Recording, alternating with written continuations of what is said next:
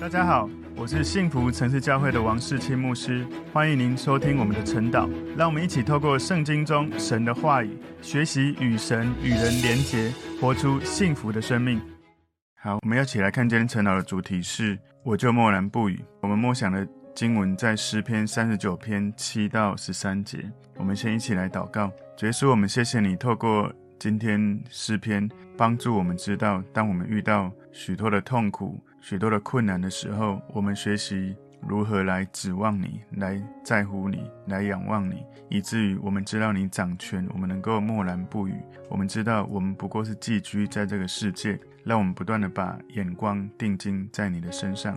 主，我们谢谢你带领我们今天，你的话语能够更多认识你。奉耶稣基督的名祷告，阿门。好，我们今天的主题是我就默然不语。那我们要默想的经文在诗篇三十九篇七到十三节。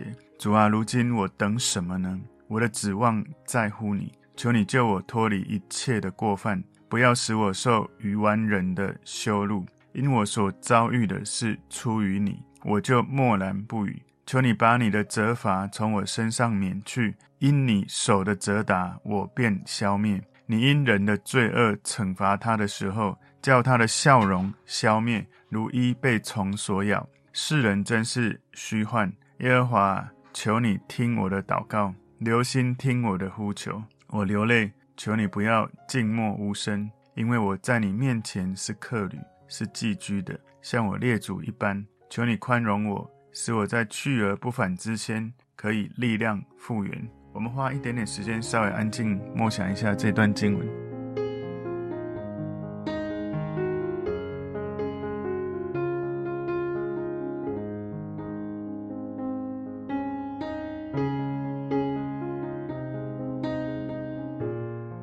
请大家默想的时候，可以去思考大卫他的内心到底是什么样的感受，到底发生了什么事？哈，我们再请大家来。读这一个诗篇的时候，我们要常常去思考当时可能作者还有当时的情境。他的这个诗篇哦，开头他有写到一段话，从英文比较明显。他说：“To the chief musician”，就是这个诗篇是要写给首席音乐家。然后 “To Jeduthun”，就是给一个人。然后 “A Psalm of David”，就是大卫的诗篇。有一些人解释这一段圣经是讲。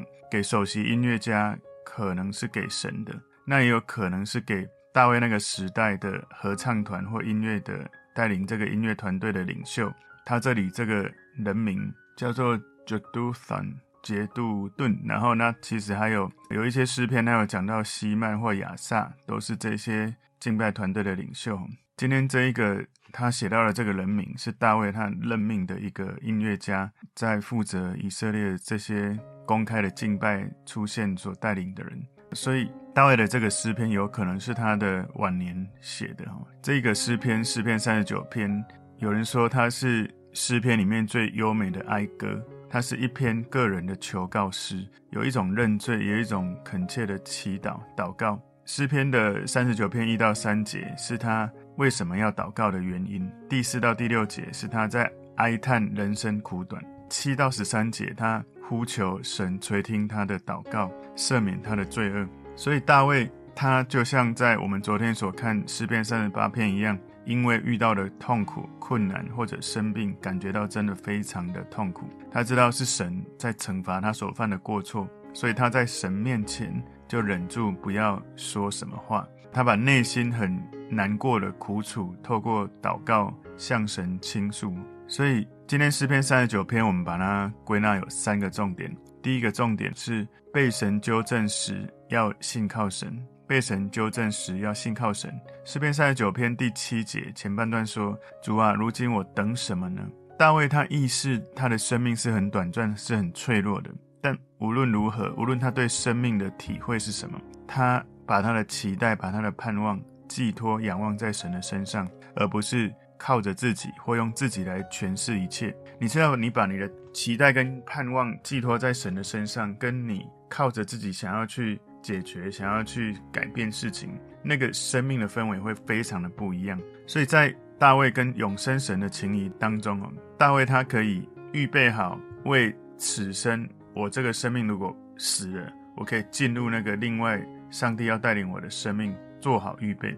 大卫好像在说：如今我等什么呢？就算如果我今天死了，那我知道我的仰望、我的等候是在你身上。好像当他这样子讲的时候，你可以想象，好像他的脚本来踩在一个细沙地上面，然后当他把这个焦点放在神，我等什么呢？如果我今天要离开这个世界，如果我要死了，我的指望都在乎你。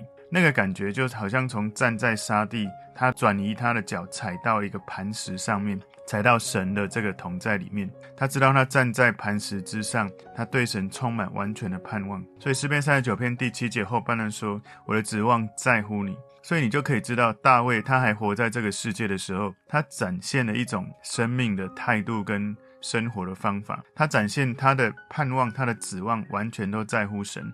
他不是以人为中心，不是以环境为中心，不是以资源为中心。他让自己内心的渴望跟期待都以神为中心。所以这种生活的态度，渴望能够把所有的期待仰望神的时候，相较于许多世人哈，许多的人把很多的渴望跟期待在乎的是自己的感觉，或者是。我对某个人或某些人的期待，我觉得你们应该这样或应该那样，我觉得别人应该怎么样对我，或者是以环境为核心的这种生命的态度，两个相较之下，大卫的这一种把自己的渴望跟期待以神为中心，他的生命比我们容易以自我为中心，或是以。旁边的人为中心，或是为资源环境为中心，相较之下，大卫这样的生命是有更美好的生命品质的。所以，幸福的习惯其中一个，其实最重要的是你懂得怎么在那个情境当中，从自己狭窄的眼光跳出来，变成神的眼光来看这一切。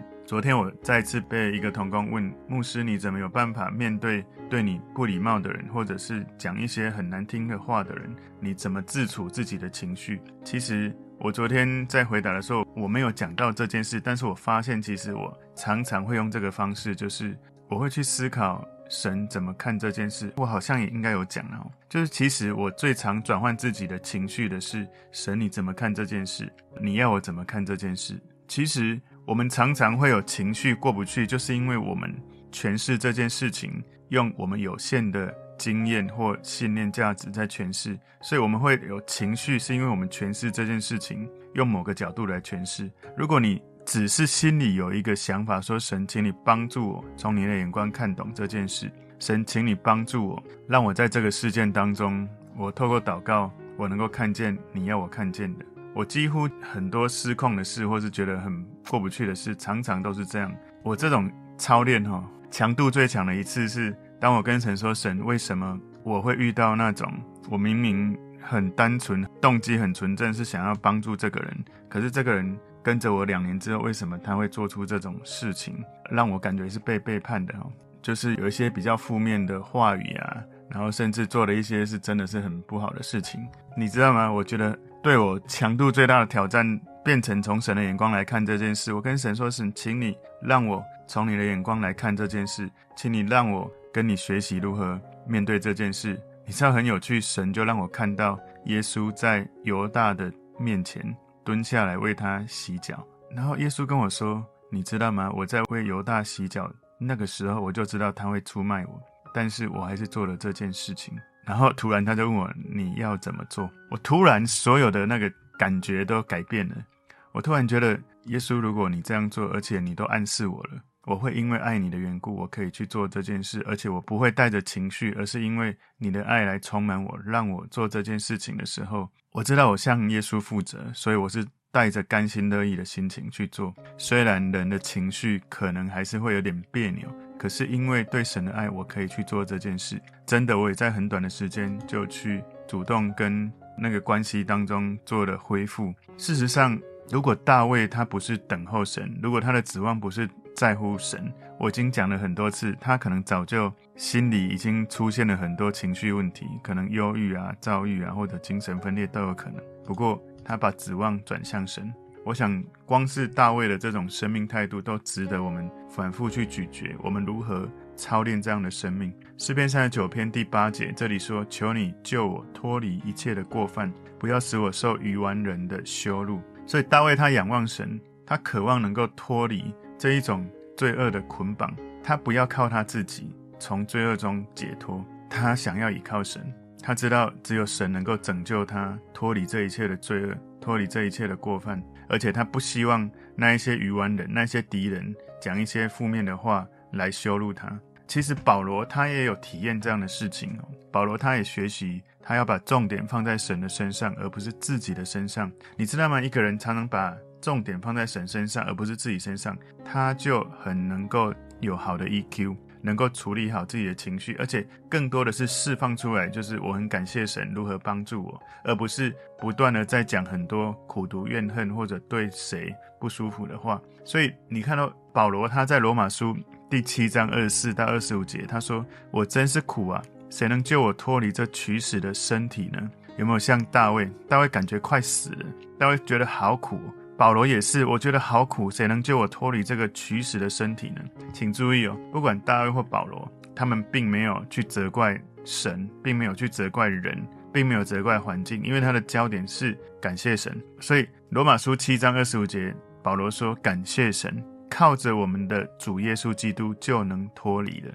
这样看来，我以内心顺服神的律，我肉体却顺服罪的律了。所以你知道，保罗说靠着我们的主耶稣基督就能脱离了。保罗是真的是智慧中的智慧，他真的非常有属天的智慧。这么的苦，许多人其实靠着是到处找人讲，或者到处去把这个责任推给。旁边的人就觉得，因为谁谁谁，所以我这么的苦，这么的痛苦。可是保罗如此有智慧，如此清晰的说，靠着我们主耶稣基督就能脱离，表示他真的是靠着主，所以在脱离这样子的痛苦。如果我们不培养这种靠着主耶稣脱离，我们常常就会靠着我们的情绪化抱怨，然后很多负面的话，想要让这种感觉舒坦一点。可是越讲。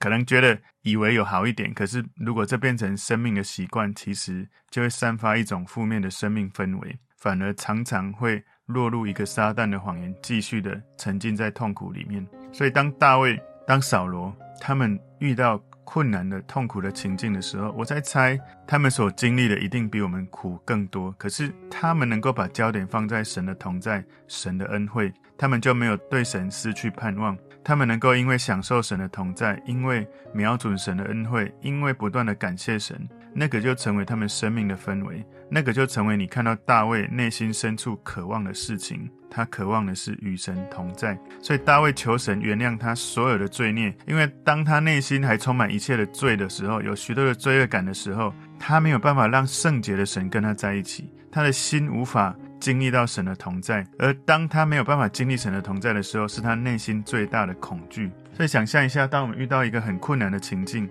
我们转向资源，转向人，转向自我辩护，我们并没有与神同在，我们只会得到撒旦更多的谎言。学习我们在遇到不容易的情境的时候，我们转向耶稣，甚至就如同接下来大卫要说的，我觉得真的是非常深度的生命哦。今天的主题我就默然不语。第二个重点，知道神掌权就能安静，知道神掌权就能安静。诗篇三十九篇九节，因我所遭遇的是出于你，我就默然不语。如果用白话文来解释这个诗篇呢？哈，诗篇三十九篇九节，我其实最常在跟弟兄姐妹讲我如何面对过不去的事。其实我就是在这个经文里面把它变白话，就是神，如果你允许这些事情发生。请你教导我，你要教导我什么功课？请你帮助我，能够在这个世界里面看见你的心意。我常常用这样的心情跟内容在跟神对话。所以你没有对准神，你没办法默然不语。反之，如果你常常没有对准神，你就很容易乱讲话。你常常对准的是自己的感觉，或者是你环境当中你觉得不平的感觉，你就常常讲出一些不适切的话，然后让自己让别人都不舒服。所以，如果我们跟大卫有一样的生命历程，你可能会觉得说：“神啊，我不明白为什么你会让这一切的事情如此发生。”我相信大卫可能也不能够明白为什么神允许他经历了这一切。但是至少大卫他知道一件事情：掌管大卫生命的是一个有位格的神。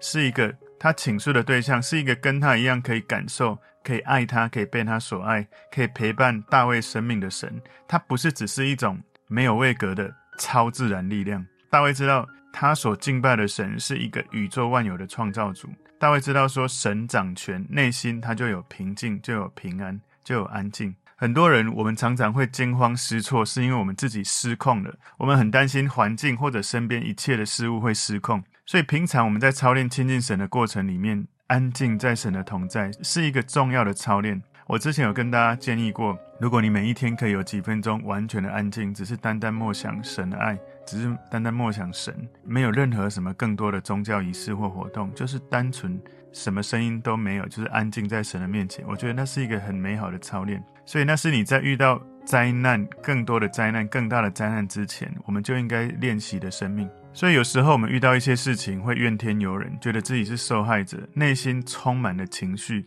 讲了许多对自己也对别人带来负面影响的话语，因为焦点是用自己的角度在诠释一切的事情，在乎的是自己的感受，而不是像大卫一样诠释一切事物的焦点，让神来校正，让神来带领。知道心里知道，如果神允许我们经历这一切，他应该如何安静在神的面前，释放他一切不能够明白的事情来交给神，从神的回应来学习。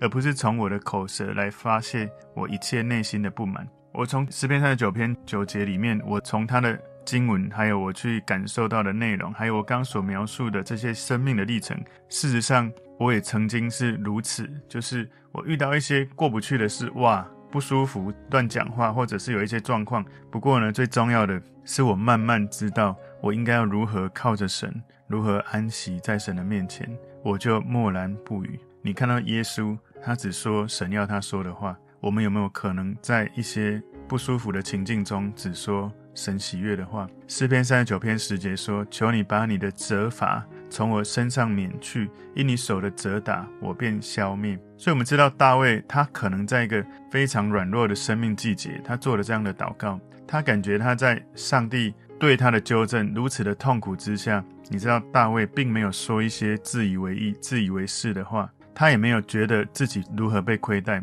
他没有对神讲任何抱怨的话，他对神倾心吐意，他求神让他能够释放这一切的痛苦，他求神免去神的责罚。所以，一个在受苦中的人，如果你知道上帝允许你经历这一切的受苦，而他可以勇敢大胆的跟神说：“上帝，可不可以停止的？可不可以这样就好了？可不可以够了？”你知道从大卫说话的语气跟氛围，他不是用无理的方式在说，而是用一种请求、一种拜托天父，可不可以这样就好了？我知道错了。所以当他这样对天父说话的时候，他对天父仍然充满尊荣，没有要侵犯天父权威的这种态度。有时候我们对权柄说话的时候，我们怒气是高过我们对他的平常表现出来对他的尊重，我们的怒气是高过一切的。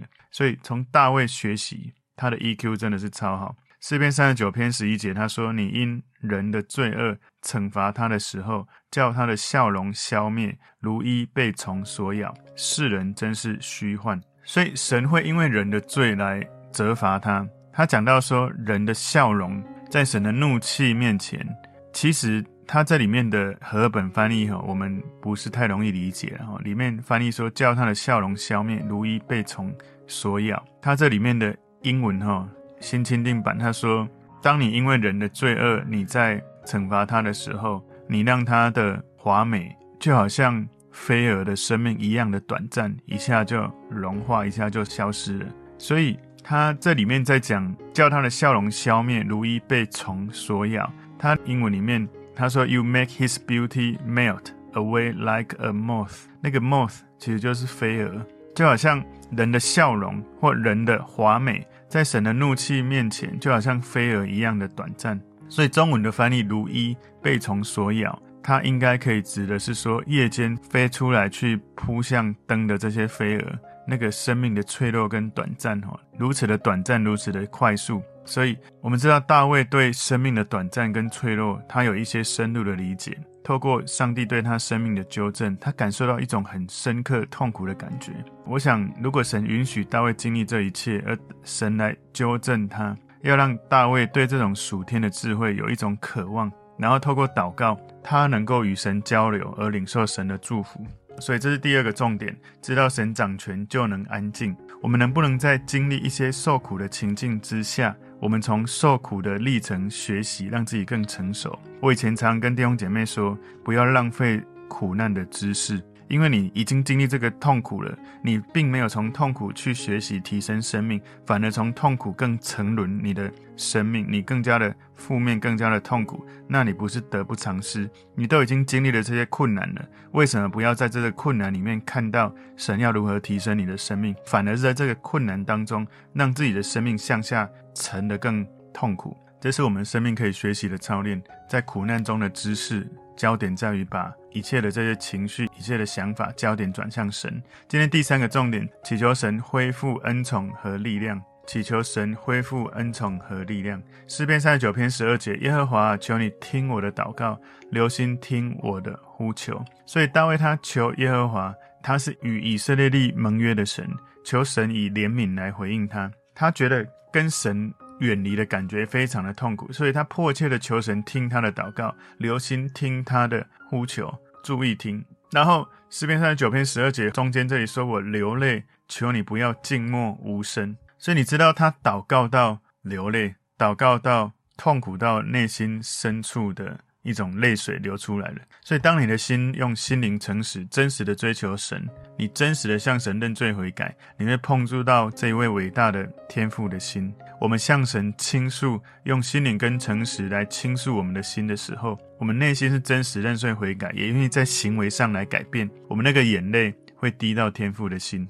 而天父会打开慈爱的心门来拥抱我们。请注意，不是因为掉眼泪就一定是认罪悔改。有的人掉了眼泪还是一样，求神帮助我们。有一些情绪之后，我们也有一些行动。所以在诗篇三十九篇十二节后面说：“因为我在你面前是客旅，是寄居的，像我列祖一般。”他这里讲客旅、寄居哦。他如果从那个英文里面他说 stranger，然后你可以知道。大卫他不只是一个土生土长的以色列犹太人，而且他是以色列的君王。如果你要确认他的公民身份，他当然就是一个以色列人。可是他知道他真正的身份不是以色列人，他真正的身份是天堂人。他真正的家在天上，不是在地上。所以大卫，请注意哦，他说：“我在你面前是客旅。”他没有说“我远离你很远”是客旅。所以他不是离上帝很远的客旅，而是在上帝面前的客旅。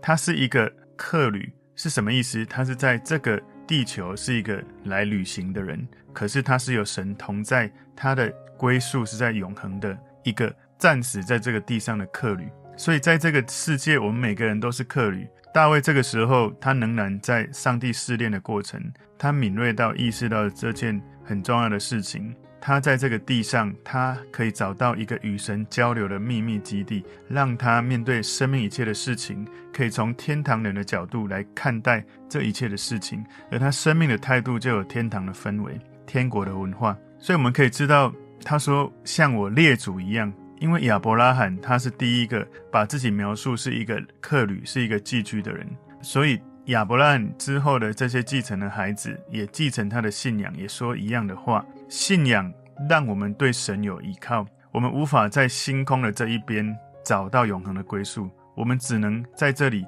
一点点的瞥见永恒。但是呢，我们只是暂时居住在这里，我们在这里不会得到最深的满足。只有你在神的同在里面感受到永恒，你才会有最深的满足。所以你住在这个地上，不会满足于你从永恒得到的感受，只有你在永恒里面才会有最深的感受。所以，如果我是一个台湾人，我到了英国，我跟别人说我是日本人，可能我用一两句“我的希望霓虹近的”，我讲一句，可能他们会以为是，可是接下来他们继续讲，我就讲不多了，很快就会被发现了。所以你知道，一个真正的基督徒，我们要能够被发现，我们在这个世界是一个外星人，我们是从天堂来这个星球，不应该说星球，我们是一个不同宇宙的一个人，我们是从天堂来的，我们不是。一开始就从这个地球诞生出来，我们是从天堂神的气息给了我们的。所以，一个基督徒，你的举止、你的行为、你的态度，你要跟在这个世界上许多他们反映事物的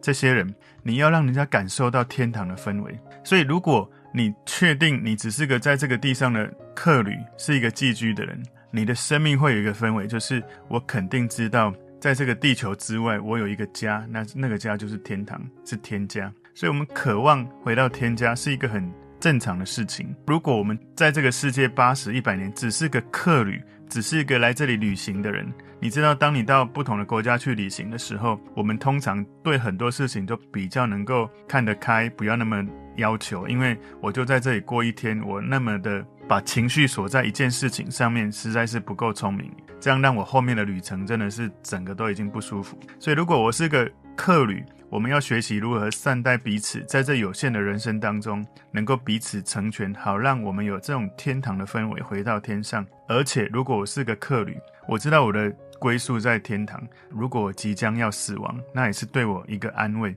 所以在诗篇三十九篇十三节前半段说：“求你宽容我。”大卫知道他的软弱，他的痛苦是因为上帝的手在运行，然后他谦卑请求神不要再纠正他。诗篇在这里。你没有看到他的问题解决哦，你只有看到大卫对神的呼求，对神的信任。其实就像旧约中有约伯、有耶利米，他们感觉到快死了，求神让他能够好好的喘息。圣经里面这样子的祷告的内容，让我们看到这样子的祷告的人，他知道神听见他的祷告，那是一种生命的见证。他知道神垂听，他知道神掌权。诗篇三十九篇十三节后半段说：“使我在去而不返之先，可以力量复原。”从去而不返之先，从希伯来文的理解，那个内容意思在讲，在我进入坟墓之前，也就是在我死之前，我要恳求你，让我能够在你面前遇见你，能够力量复原。约书亚记在二十三章十四节，这里说：“我现在要走世人必走的路。”你们是一心一意的知道，耶和华你们神所应许赐福于你们的话，没有一句落空，都应验在你们身上。所以约书亚他用一个坦然的心情面对自己即将要死亡的一件事情。所以面对死亡，我们能不能像约书亚这样平静、有信心的面对人生的终点？这个诗篇如果用在教会，哈，要对于安葬死者是一个非常适切的一个诗篇哦。所以我们从今天的主题，我就默然不语。看到三个重点：第一个，被神纠正时要信靠神；第二个，知道神掌权就能够安静，知道神掌权就能安静；第三个，祈求神恢复恩宠和力量。我们一起来祷告。主耶稣，我们谢谢你，透过今天大卫的诗篇，我们看见在这个诗篇当中。这是一个哀歌，是一个祷告的诗篇，是一个认罪悔改的祈祷。我们祷告，求神让我们透过大卫这样子的坦诚、这样的真实，也帮助我们勇敢坦诚在你面前，向你倾诉，向你祷告，信靠你。感谢主，奉耶稣基督的名祷告，阿门。